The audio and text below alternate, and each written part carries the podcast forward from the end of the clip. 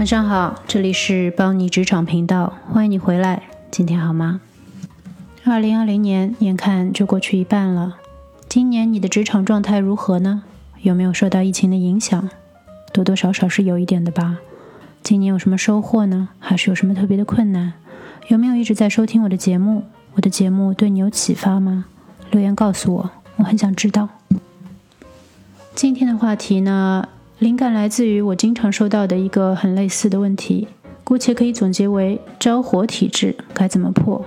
我来给一个具体的例子吧。其中有一位网友给我留言说：“嗨，巴尼姐姐，最近直属领导总是想塞给我一些不是我工作范围内的额外工作，并且这些工作并不会增加我的业绩，都是些费力不讨好的活，沟通无果。他说去问问行长，看让谁做。”请问，我可不可以直接去找行长谈谈，要求划清工作责任范围呢？该怎样才能推掉这些工作呢？今天呢，就围绕如何才能推掉你的直属领导给你的不属于你自己的工作来聊一聊吧。先谈谈两个定义：何为额外工作？其实，除非你的工作状态是打卡等着下班，基本没有人能不做额外工作，不做和业绩直接相关工作的。不是每次都有的选，偶尔发生，这是职场的常态。太斤斤计较，对你自己的发展没有好处。当然了，这位网友的情况显然不是这样，但我觉得还是要值得提醒一下。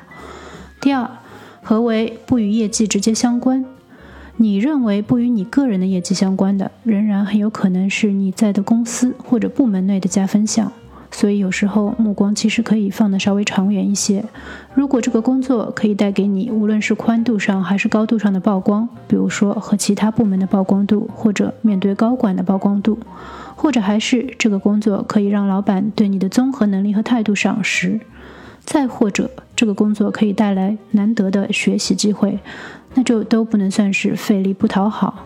在你有能力的情况下，可以考虑做一下这些额外的工作，只要不影响本职工作，总体来说对你的职场发展都是有好处的。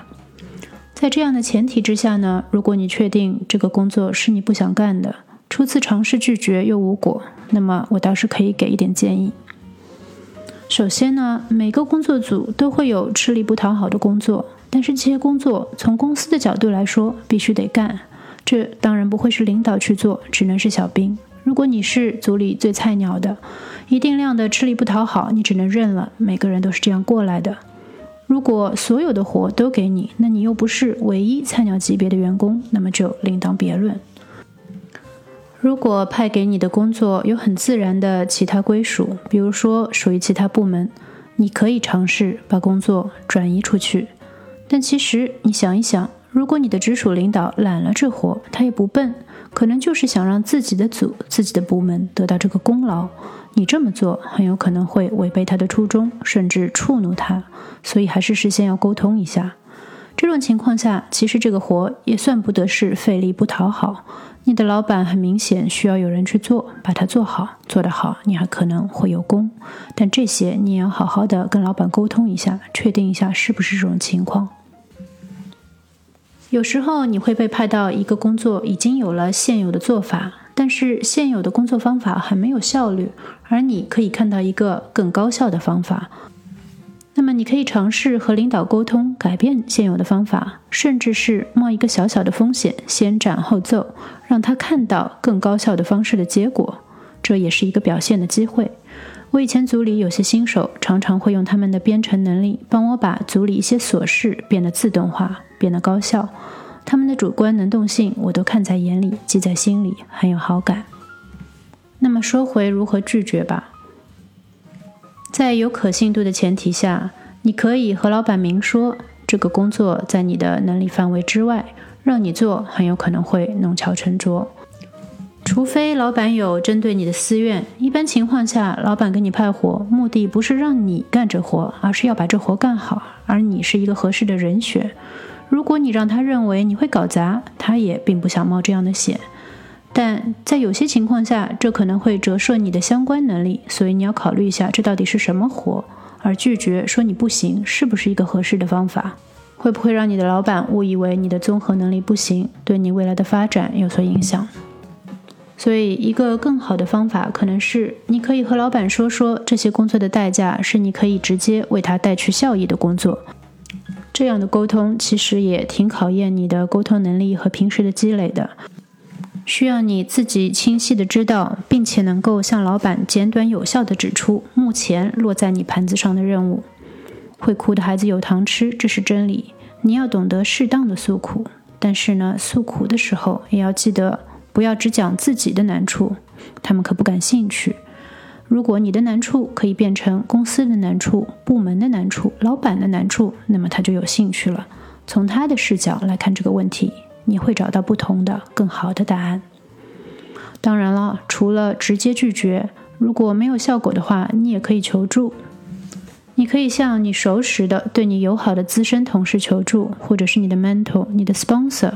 这个呢，我帮不了你，因为只有他们会了解你公司的具体情况，你和你老板的具体情况，而这些具体情况其实是非常重要的。公司里各种力量的制衡，你慢慢的会悟出来，就可以巧妙的利用一下。前提是你要揣摩出各种行为背后的想法和动力到底是什么。这里需要具体情况具体处理，我一个局外人实在是帮不上忙，也不能给出什么有效的建议。说到会哭的孩子有糖吃，说到诉苦，不要忘了平时在组里、在部门有策略的、正面性的诉苦一下自己的工作量。不管是茶水间的玩笑，还是你平时顺嘴的提及，或者是在正式分派工作时对自己工作量的分析。总之，如果你做了超额的工作，就要让需要知道的人知道，没有必要谦虚。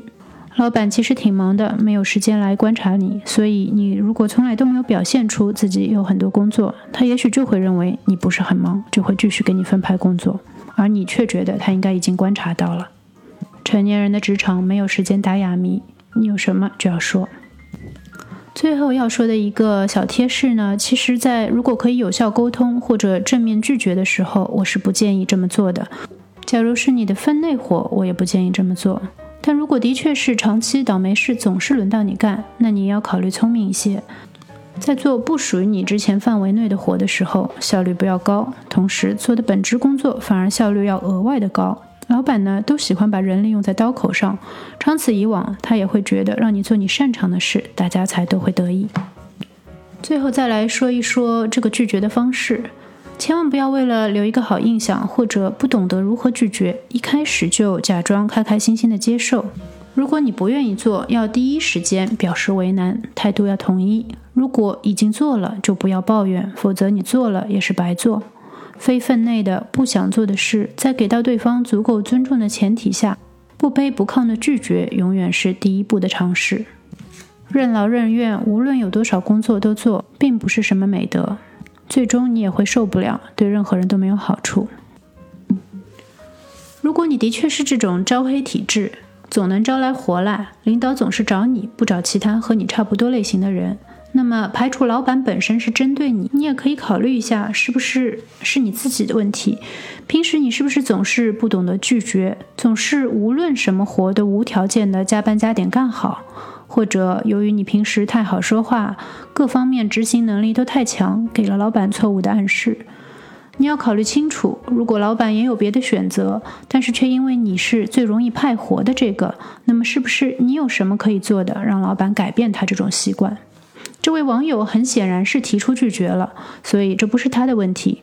但有很多人非常不会说不。说不其实也是一门大学问，在职场上说不也是有很多技巧的。以后有空我也会展开来讲一讲。也许还会有人说，并不是我招黑，是我的同事们比较会来事，跟领导关系搞得比较好，而我呢就没有这样的关系，所以脏活累活都派给我。那我想说的是，其实这种比较会来事也是一种相处方式。排除不正当的关系，和领导搞好关系本来也就是工作的一部分。很少有工作是只看你做出的真正的实际手头工作的。和人的相处、和人的交流，包括和你领导的交流，本来就是你工作的一部分。假如你在这方面做得不够好，我的建议会是正面去面对这个现实，去提高，而不是去看不起别人，认为那是不正当的方式。正当的人际关系本来就是工作很好的润滑剂。每个人都有权利去争取。职场并没有公平可言，希望大家都不要太天真。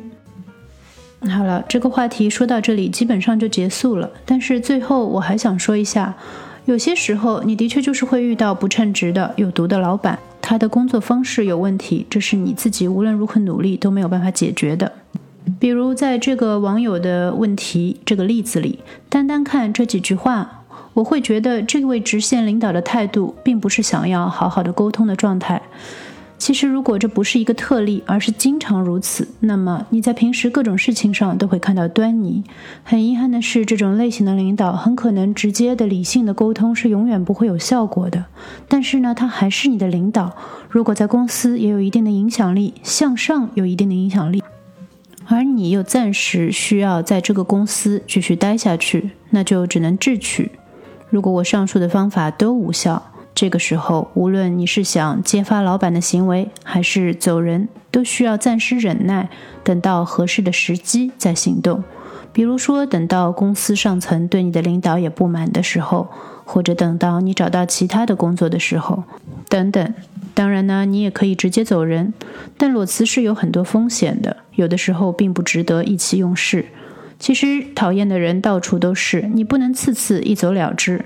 老板不能选，你处理的方式却是可以选的。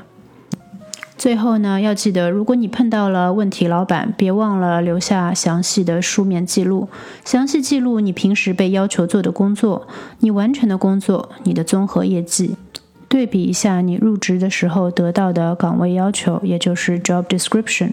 这样呢，第一是帮助你第一步和老板沟通。这个时候，老板如果看到你有这样的记录习惯，也会知道你不好欺负。而如果和老板沟通无果，最终事件升级的话，如果你要越级谈判或者和人事部门谈判，这样的记录也是会对你很有帮助的。但是呢，不要浪费太多的感情去生气，去觉得不公平。受伤害的其实只有你自己，没有别人会为了你的生气而付出代价。这是工作，上面说了，没有公平一说，也只是工作，nothing more。这其实也是社会大学的学习过程而已。